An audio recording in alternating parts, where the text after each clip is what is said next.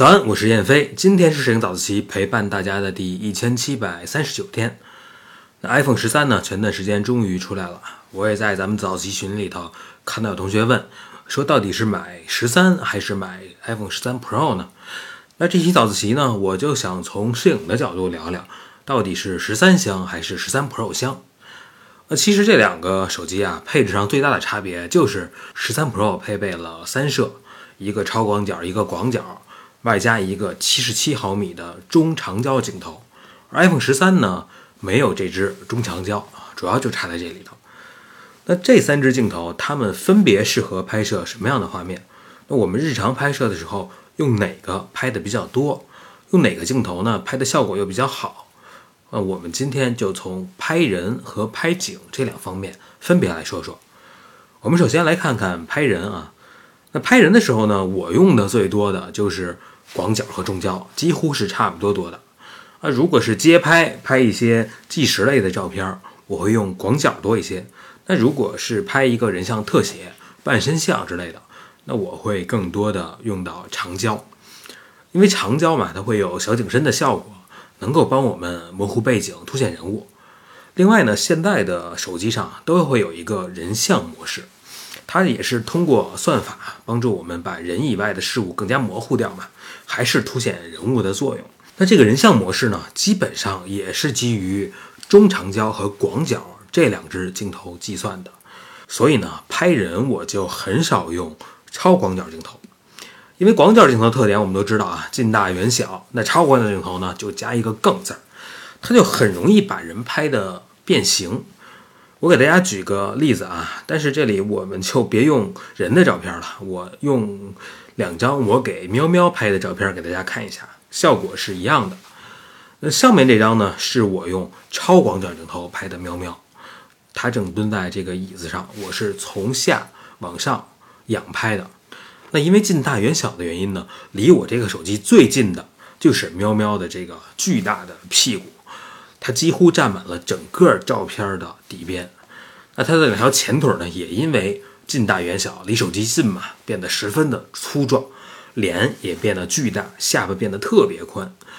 你看这个照片啊，我就感觉是容嬷嬷看着小燕子的这个表情，这些呢都是因为超广角的近大远小造成的。那下面这张喵喵呢，是我用普通的广角镜头拍的。你看，其实喵喵还是很漂亮的，是吧？小小的尖下巴，一点也不觉得胖。那容嬷嬷秒变令妃娘娘了，就。所以各位男同学啊，从这两张照片，你至少能总结出三个要点：第一，就是给你女朋友拍照的时候，谨慎使用超广角镜头；第二，是给你女朋友拍照的时候，谨慎使用低视角。所以你就知道为什么女生自拍的时候总是喜欢把手机举高了拍，是吧？因为这样显得眼睛大，下巴还小。那第三呢，就是给你女朋友拍照的时候，千万不要使用底光拍照，这都是电视剧里头给坏人布光的方法。那说完了拍人呢，我们再来看看拍景吧。那很多摄影的初学者啊，可能都会有一个误解，就他们会觉得，我拍风光，我为了表现这个风光的辽阔，这个时候我就更应该用广角甚至超广角拍摄。那你可能就想错了。其实我们越到这种辽阔的场景，会越多的使用中长焦、长焦的镜头。你可以想象一下啊，你比如说你眼前就是一片蔚蓝的大海，然后一望无际的海岸线。那这个时候，其实你用超广角镜头去拍出来的画面，和用长焦镜头拍出来的这个海是一样的，就都是上面是天，下面是海，中间一条海平面。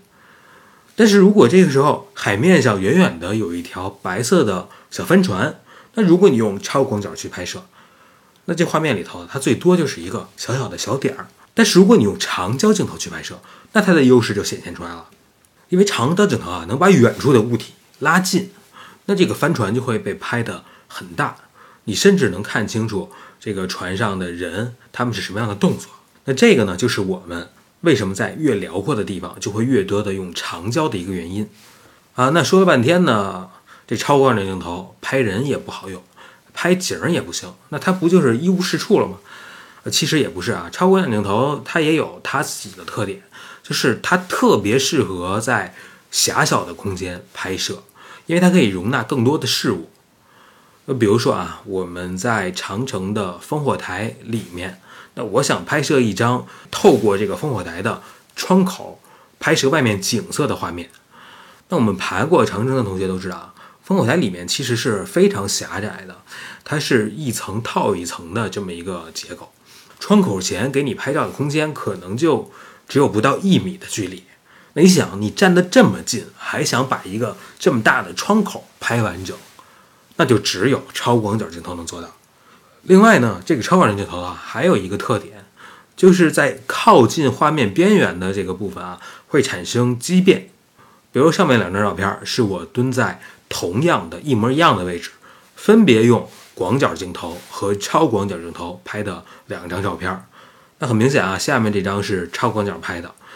你看这个教练啊，右边这个教练，他的左胳膊显得特别的长，你可以和他的右胳膊做一个比较，就能比出来，他几乎是右胳膊的两倍长。这是什么原因呢？这就是因为左臂啊，正好在靠近画面的边缘的位置，所以呢，就产生了畸变拉伸的效果。那这个畸变效果啊，它其实是没有好坏之分的，呃，主要是看你能不能利用好它这个特点。你比如说，如果你是拍一个姑娘，你把姑娘的脸放到画面的边缘，那因为畸变扭曲了，那肯定是不好看的。但是如果你去拍球场的球迷，是吧？进球以后特别激动的表情，你就是为了凸显这种青筋爆出、脸都变形了的这种感觉，那它就是合理的，就是好看的。再比如说，给大家举个例子啊，上面这张照片。那我是在一个胡同里拍了一棵树，哈，我想表达的呢就是这棵树扭曲的很厉害，向上生长的这么一个感觉。所以呢，我把这个树的树梢和下面的树干都放在了画面的边缘。那它在画面边缘拉伸扭曲的这种效果呢，就能够突更加的凸显我想表达的这种扭曲感。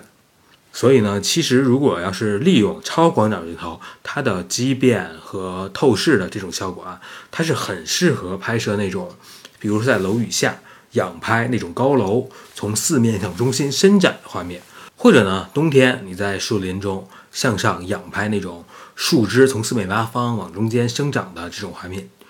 所以这个镜头啊，它没有好坏之分，嗯，就看你怎么用。那综合来说呢，就是无论是拍人还是拍景儿，我自己呢最常用的镜头，首先是广角，其次是中长焦，这两个呢其实是用的最多的。那超广角镜头呢，它对我而言不是一个常规会经常用到的镜头，它可能确实可以拍出一些特殊的画面效果，但是我觉得大部分的效果啊，可以用广角镜头来代替。所以，如果从摄影的角度来讲，我觉得肯定还是有长焦的 iPhone 十三 Plus 会更香。那至于你觉得花两千块钱买一个长焦镜头，你认为划算还是不划算？或者呢，你在用手机拍摄的时候，哪个焦段用的比较多？有什么心得？都欢迎在下面留言给我。那今天的早自习第二条图文呢，是一个关于秋季拍摄的小技巧的文章。那这个月的十五号呢，叶老师还会开一场专门讲如何拍出秋季美景的讲座，详情大家可以点击二条。另外呢，最近我们和艺卓共同举办了一个摄影比赛，比赛的一等奖呢是一台价值六千元的艺卓显示器。感兴趣的同学可以点击语音下方的图片了解详情。现在正在征稿期。好，那今天我们就聊这么多。这是影早自习陪伴大家的第一千七百三十九天，我是燕飞，每天早上六点半，微信公众号“摄影早自习”，不见不散。